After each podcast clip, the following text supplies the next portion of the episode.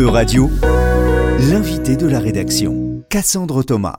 Le film Je vous salue salope, la misogynie au temps du numérique, co-réalisé en 2022 par Léa Clermont-Dion et Guylaine Marois, arrive dans les salles françaises à l'automne 2023. Il retrace le parcours de quatre femmes sur deux continents, victimes de cyberharcèlement misogyne. Marion Séclin, comédienne et youtubeuse française, Laura Boldrini, ex-présidente de la Chambre des députés italienne, Kia Morris, représentante démocrate américaine dans le Vermont, ainsi que Laurence Graton, jeune enseignante québécoise. Toutes les quatre subissent insultes, menaces et violences à répétition et décident d'agir en conséquence. Euradio reçoit Guylaine Marois, co-réalisatrice de ce film. Bonjour Guylaine. Bonjour Cassandre. Guylaine, quel est l'objectif de ce film? En fait, malheureusement, aujourd'hui, on banalise encore la cyberviolence. Hein.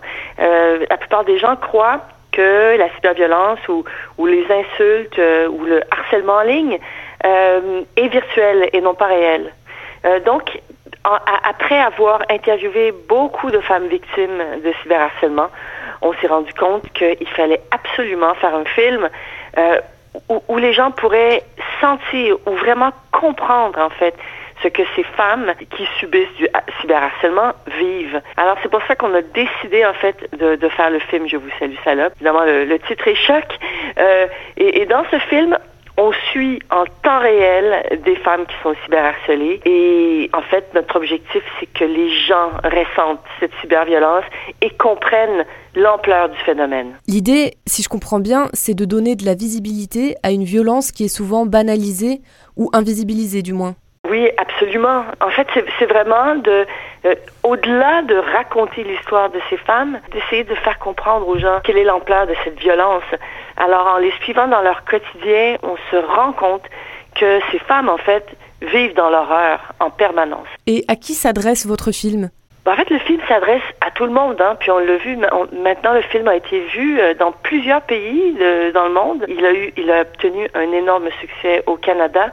Euh, et les gens sont venus, en fait, euh, euh, les hommes comme les femmes, et parfois c'était vraiment toute la famille qui venait voir le film, ce qui est vraiment étonnant. Les gens se, sont vraiment étonnés du fait aussi que les jeunes aillent voir un documentaire dans les salles de cinéma. Donc, il y a eu vraiment un bouche à oreille très important au Canada. Et puis ben maintenant, on est en train de le vivre en France. on, voit que les gens euh, amène, les gens viennent voir le film, euh, en parlent autour d'eux et ça fait boule de neige en fait. Je le rappelle, les quatre femmes qui sont au centre de votre film sont Marion Séclin, Laura Boldrini, Kia Maurice et Laurence Graton. Comment est-ce que les quatre femmes, les quatre parcours ont été choisis? Et est-ce qu'on peut revenir brièvement sur ce qu'elles ont vécu, chacune de ces femmes? Alors, on a Léa Clermont-Dion et moi, qui est ma co-réalisatrice euh, et, et, aussi l'instigatrice du projet, ben, en fait, on a décidé de faire vraiment une enquête sur le phénomène avant même de sortir nos caméras.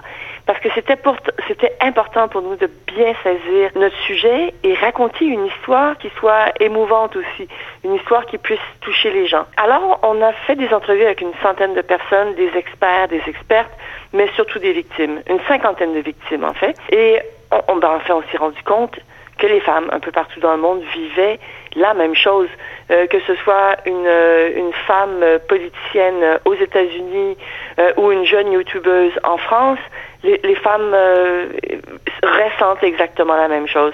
Alors pour montrer en fait que le phénomène est global et pour aussi montrer que qu'en fait que, que, ces femmes vivent la même chose et qu'il y a un but en fait que c'est de les faire taire, ben on, on a décidé de suivre quatre femmes sur dans quatre pays. Donc Kaya Morris, qui est une démocrate américaine, une femme noire, euh, qui a été élue en fait euh, en 2015 et à la suite de, l'élection de Donald Trump, elle a commencé à recevoir vraiment des insultes sexistes, mais aussi racistes, d'une manière extrêmement, extrêmement violente. Donc, euh, dans le film, on suit vraiment en temps réel euh, ce qui lui arrive, euh, et, puis vraiment, c'est un thriller en fait en soi son histoire. Euh, et c'est une histoire extrêmement sombre aussi. Euh, nous avons aussi suivi Lara Boldrini, qui est une politicienne italienne qui fait beaucoup réagir. Donc, euh, cette femme est, la femme la plus harcelée de toute l'Italie. Elle reçoit quotidiennement des menaces de viol et de mort. Et pourtant, elle continue de faire son travail et euh, maintenant elle doit être accompagnée de garde du corps en permanence. Aussi, Marion Seclin, youtubeuse française, qui a reçu 40 000 menaces de viol et de mort euh, à la suite de la publication d'une vidéo sur le harcèlement de rue. Depuis ce jour, en fait, et ça fait quand même quelques années, ben Marion est, est, est vraiment marquée par cette cyberviolence. Mais elle continue quand même de faire des vidéos. C'est une, une, comédienne et une créatrice de contenu euh, vraiment exceptionnelle, d'un talent, d'un très très grand talent. Euh, et puis, euh, euh, la dernière, c'est une femme anonyme qui s'appelle Laurence Graton, qui est une jeune enseignante québécoise et qui a été harcelée et traquée par un homme pendant cinq années. Et cet homme qui l'a harcelée a aussi fait une trentaine de victimes au Québec. Et pourtant, il n'a jamais été arrêté, donc il n'a jamais subi aucune peine pour ce qu'il a fait subir pourtant à au moins une trentaine de femmes, parce que comme on le sait, la plupart des femmes ne dénoncent pas leur agresseur et ne portent pas plainte à la police. Donc, les, ce sont les quatre femmes que l'on suit. Euh, c'est comme un, euh, ce film, c'est une quête chorale en fait. On, voit comment ces femmes tentent euh, de résister, comment ces, ces, femmes vont aussi voir les forces de l'ordre dans certains cas et, elles sont laissées à elles-mêmes. Et puis on, les suit euh, dans cette horreur. Mais par contre, c'est aussi un film positif et euh, par leur force, ces femmes nous inspirent et puis on apporte aussi des pistes de solutions. Et, euh, ces femmes, chacune à leur manière, mènent son propre combat en fait pour que cesse ce fléau de la cyberviolence. Vous avez choisi de traiter du cyberharcèlement misogyne sur deux continents, l'Amérique du Nord et l'Europe. Pourquoi sur ces deux continents en particulier Et j'aimerais savoir aussi, est-ce qu'il y a des différences dans la manière dont le cyberharcèlement se traduit et subit en fonction de ces deux continents? Ben, C'est une bonne question parce que le cyberharcèlement existe partout, d'une manière quand même assez différente. En, en Afrique, par exemple, ben, l'accès à la technologie est, est peut-être euh, moins répandu qu'en qu Occident, mais le cyberharcèlement existe quand même et le smartphone, euh, le téléphone intelligent, est utilisé comme moyen de contrôle des femmes aussi. Donc, il y a, y a quand même des enjeux euh, qui sont différents mais qui montrent en fait que la technologie euh, sert aussi à contrôler les femmes malheureusement partout dans le monde. En Asie, c'est un phénomène aussi. On a vu plusieurs vedettes de la pop coréenne ou même japonaise se suicider, euh, des, des, des, femmes, qui, de jeunes femmes qui se sont suicidées à la suite de cyberharcèlement. Mais on s'est dit, Léa et moi, que, que c'était intéressant de se concentrer en fait sur l'Occident, en fait, euh, et prendre un échantillonnage en fait sur, sur l'Europe et l'Amérique euh, du Nord, parce que on soupçonne pas que les droits des femmes sont potentiellement en train de reculer et, et c'est encore plus frappant euh, quand il s'agit de pays où on estime que les droits des femmes sont plus avancés en fait, que, que les femmes ont, ont, ont plus de droits peut-être qu'ailleurs. Donc euh, c'est pour ça qu'on a choisi ces pays. Aussi, c'était les cas qui signifient quelque chose. Par exemple, euh, Laura Boldrini, qui est une Italienne, donc, elle est dans un pays quand même où euh, cette montée de la droite est quand même manifeste. C'est souvent le corollaire, en fait, euh, de la violence, euh, de la cyberviolence et de l'idéologie sexiste et misogyne. Souvent, on observe une montée de la droite. C'est ce que nous dit d'ailleurs Donna Zuckerberg, qui est, la sœur de Mark Zuckerberg, mais qui est surtout une grande intellectuelle et autrice d'un livre euh, qui s'appelle La misogynie euh, à, l'ère digitale. Et euh, c'est ce qu'elle a observé, en fait. Son, son livre, sa thèse, c'est que avec la montée de la droite aux États-Unis, ben, on observe, on observe vraiment cette idéologie misogyne qui sévit en ligne et qui malheureusement aussi crée des cas de, de, de cyberviolence, en fait. Avant les solutions, on voit quand même, et on l'entend très bien quand vous nous parlez du parcours de ces femmes, on voit toute la violence qu'elles subissent. Et dans le film, c'est très clair. On, voit les insultes, des moins violentes aux plus choquantes. C'était important pour vous de montrer de cette manière la violence? Oui, absolument. Chacun des, des messages, chacune des insultes que vous voyez dans le film, tout est vrai. Et puis, on s'est dit, c'est tellement choquant, pourquoi ne pas le montrer? Parce que ça fait partie aussi de, de, des raisons pourquoi on banalise euh, on lit dans un journal euh, qu'une telle, qu'une telle, euh, telle vedette ou telle personne politique a, a reçu des, des, des, messages haineux, mais on ne connaît pas la nature des propos. Alors c'était très important pour nous de le montrer et aussi de le faire vivre au spectateur pour que le spectateur puisse un peu prendre la mesure de qu'est-ce que ça peut être de recevoir ces, ces messages. On les a laissés dans la forme aussi dans, laquelle les femmes les reçoivent. Donc, euh, des messages, euh, par exemple, qui, apparaissent sur euh, le, le, smartphone. Pour nous, c'était important au niveau de la forme aussi, pour que pour que le message passe en fait. Vous avez choisi de traiter uniquement les violences perpétrées par les hommes et subies par les femmes. Mais en ligne, il existe aussi du harcèlement fait par les femmes et ou subi par les hommes. Oui, vous avez raison. Donc, euh, des femmes euh, peuvent euh, être aussi des agresseurs, évidemment, et les hommes reçoivent aussi des, des, des, des commentaires négatifs. Certains hommes aussi sont traqués, certaines vedettes l'ont déjà dit. Mais si on regarde toutes les études qui ont été réalisées, les chiffres le montrent, les femmes sont largement davantage cyberharcelées. Et c'est pas une petite euh, différence. Là, on parle de 87% des cas de cyberharcèlement qui sont du harcèlement contre les femmes. Donc, c'est assez clair. Et aussi, ce n'est pas fait de la même manière. Les hommes reçoivent des insultes. Euh, en fait, on, on, discrédite leurs idées. Un homme politique euh, va être critiqué pour ses gestes, euh, ses idées, alors que les femmes sont essentiellement réduites à leur sexualité et délégitimées. Donc, euh, on, on, ne s'occupe même pas des idées qu'elles ont, en fait, comme si elles n'en avaient pas. Et il y a un but, hein, pour, dans le cas du harcèlement contre les femmes, c'est vraiment de faire taire les femmes. C'est de, pour plusieurs hommes, le but, c'est de les ramener à, à la cuisine, en fait. Euh, puis il y a une idéologie, donc on parle du cyberharcèlement dans le film, mais on parle aussi d'une idéologie qui est en train de se propager sur Internet, en fait, depuis les, les dix dernières années, vraiment misogyne, et qui se propage aussi chez les jeunes. Et c'est très inquiétant. Guylaine, depuis quand est-ce qu'on parle de cyberharcèlement? Est-ce qu'on peut dater depuis quand le cyberharcèlement est devenu un sujet? Je pourrais dire que le cyberharcèlement, en fait, existe hein, depuis depuis qu'il y a des plateformes de réseaux sociaux, en fait. Ça précède même les réseaux sociaux parce qu'il y avait des blogs avant, des MSN, des chats par exemple. Donc, euh, je pense que ça, existe depuis longtemps. Mais il y a vraiment une montée des attaques sexistes et misogynes en groupe à partir de 2012. Bon, évidemment, je vous parle de ce qui s'est passé aux États-Unis parce que ça, ça a vraiment fait image. En 2012, il y a eu un événement qui s'appelle le Gamergate alors, dans le domaine des jeux vidéo, plusieurs femmes, en fait, étaient dans, ce milieu qui est vraiment, qui, était comme un peu une chasse gardée d'hommes à une certaine époque.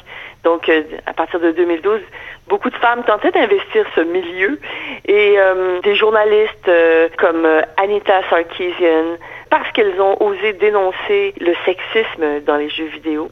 D'abord Anita Sarkeesian, mais bien d'autres ont été vraiment attaquées. Donc des attaques de groupe où une meute d'hommes euh, s'en sont prises à elle euh, pour voir leur faire peur en fait. On, on, on mettait leurs données personnelles euh, sur Internet. Euh, voilà l'adresse de Anita Sarkeesian. Vous pouvez aller lui casser les jambes ou la violer, par exemple. Donc, ces femmes ont vécu dans la peur. et, et alors ça, ça fait quand même image. Et on a commencé vraiment à parler de cyberharcèlement sexiste ou de phénomènes de misogynie en ligne. Donc, plusieurs personnes ont écrit sur le sujet. Euh, je connais les, les, autrices, davantage les autrices américaines. Je pense qu'elles ont été les, les, les, premières, mais aussi plusieurs autrices australiennes se sont intéressées à cette question. En France aussi, euh, des personnes se sont euh, penchées sur cette question. Donc, on se rappelle ici en France de la Ligue du LOL, par exemple. C'est plus tard, donc c'est en 2018, où on a vraiment pris conscience que des femmes pouvaient être attaquées parce qu'elles étaient des femmes, en fait. Et dans le film, vous montrez comment ces femmes se saisissent du problème et vous montrez aussi la difficulté à faire reconnaître le cyberharcèlement comme étant un délit. Comment on explique ça? C'est très juste. Le réel problème, c'est que, premièrement, les femmes qui sont victimes souvent se retirent euh, et n'en parlent pas. Et pourquoi elles n'en parlent pas? Parce qu'elles savent que c'est banalisé. Donc, euh, quand on a un problème, quand on, vit cette angoisse, ce, stress, qu'on en parle aux gens et qu'ils nous disent ah mais tu sais c'est pas si grave, c'est en ligne que ça se passe, euh, ne t'en fais pas, quitte les réseaux sociaux. Les femmes ne se sentent pas comprises en fait.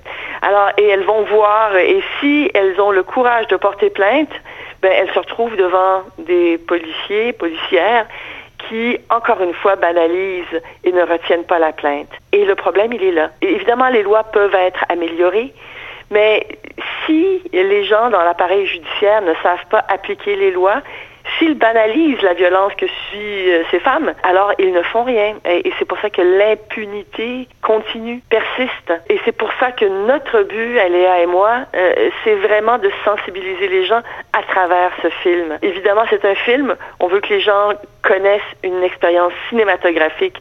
Donc, le film, c'est vraiment une aventure. C'est un film qu'on a, qu'on a souhaité fort, qu'on a souhaité remuant aussi, justement pour sensibiliser les gens. Euh, pour que cesse cette banalisation et qu'on arrête de dire que c'est virtuel et que c'est pas réel. Aujourd'hui, comment est-ce qu'on lutte contre le cyberharcèlement? Quelles sont les lois, avant tout, qui protègent du cyberharcèlement? Je pense que les États un peu partout sont en train de faire des lois peut-être un peu plus précises. Mais habituellement, le code criminel des je ne sais pas comment ça fonctionne en France, mais habituellement, le code criminel, évidemment, interdit euh, ou criminalise euh, les menaces de viol, les menaces de mort, euh, les propos haineux. Alors, souvent, on a les outils juridiques pour, pour se protéger. Ensuite, bon, il y a les victimes qu'il faut protéger et il faut aussi punir. En fait, le problème majeur, c'est que des hommes insultent des femmes ou des, des hommes agressent des femmes parce qu'ils le peuvent. Euh, parce que personne ne les empêche et parce qu'ils ne subissent aucune peine pour l'avoir fait. Ça, il faut que ça cesse. Mais aussi, il y a quand même les, les géants du web qui doivent être responsabilisés. Parce que, il faut se le dire, euh, cette haine en ligne génère beaucoup de profits. Cette haine euh, choque, nous titille, et les, les gens cliquent, les gens partagent les propos haineux. Donc, si on demande aux plateformes, si on demande aux géants du web de s'auto-réguler, ben évidemment, chacun dit à, sa manière, oui, oui, oui, nous allons investir, euh, prendre des mesures euh, pour que ça cesse, mais ils sont pas enclins à le faire. Pourquoi? Parce que c'est ce qui génère des profits. Alors, il faut surtout pas leur demander à eux. Je pense que nous, euh, en fait, citoyens, il faut exiger des lois, il faut exiger que les États dans lesquels nous sommes se tiennent debout et fassent des lois et les appliquent et donnent des des, amendes sévères aux plateformes du web euh, et s'ils laissent traîner les propos haineux. L'Allemagne a fait une loi et en fait euh, l'Europe est, en train d'emboîter le pas. Je pense que, que, que, la loi qui a été votée en Europe va prendre euh, va entrer en vigueur pleinement en fait à partir de février prochain. Alors c'est un pas dans la bonne direction. Maintenant, il va falloir appliquer ces lois et les faire respecter. Guylaine, est-ce qu'il existe des exemples positifs de pays ou de régions où il y a une bonne gestion du cyberharcèlement, si je puis dire? Par exemple, une bonne sensibilisation en amont et un bon traitement des cas de cyberharcèlement en aval? Je vois dans plusieurs pays des initiatives qui sont en train de, naître, euh, des, gens de très bonne volonté qui veulent changer des choses. Et ça, c'est extrêmement encourageant. Donc, euh, le film Voyager, donc j'ai rencontré des, personnes euh, euh, au Danemark, autant qu'en Autriche, autant qu'aux États-Unis et au Canada, qui veulent vraiment changer les choses. Et je vois aussi plein de mesures qui sont en train d'être adoptées. Par exemple, le gouvernement québécois, donc la sécurité publique, va rendre obligatoire une formation pour les policiers et policières pour qu'ils soient sensibilisés à la cyberviolence. Je vois aussi, par exemple, au Danemark, où on est en train de développer chez les jeunes euh, des ateliers ou pour développer l'empathie euh, chez les jeunes. On me rapporte que ça a vraiment beaucoup de succès. Je vois aussi beaucoup de mesures de tolérance zéro par rapport au cyberharcèlement. Ce qui reste à faire beaucoup, c'est de vraiment punir les agresseurs qui continuent d'agir en impunité. Et ça, on va le faire justement une fois que le corps policier, une fois que toute la société, tout l'appareil judiciaire, en fait, va être sensibilisé aux questions de cyberharcèlement. Merci Guylaine Marois. Merci infiniment Cassandre. Euradio vous a présenté l'invité de la rédaction. Retrouvez les podcasts de la rédaction dès maintenant sur euradio.fr.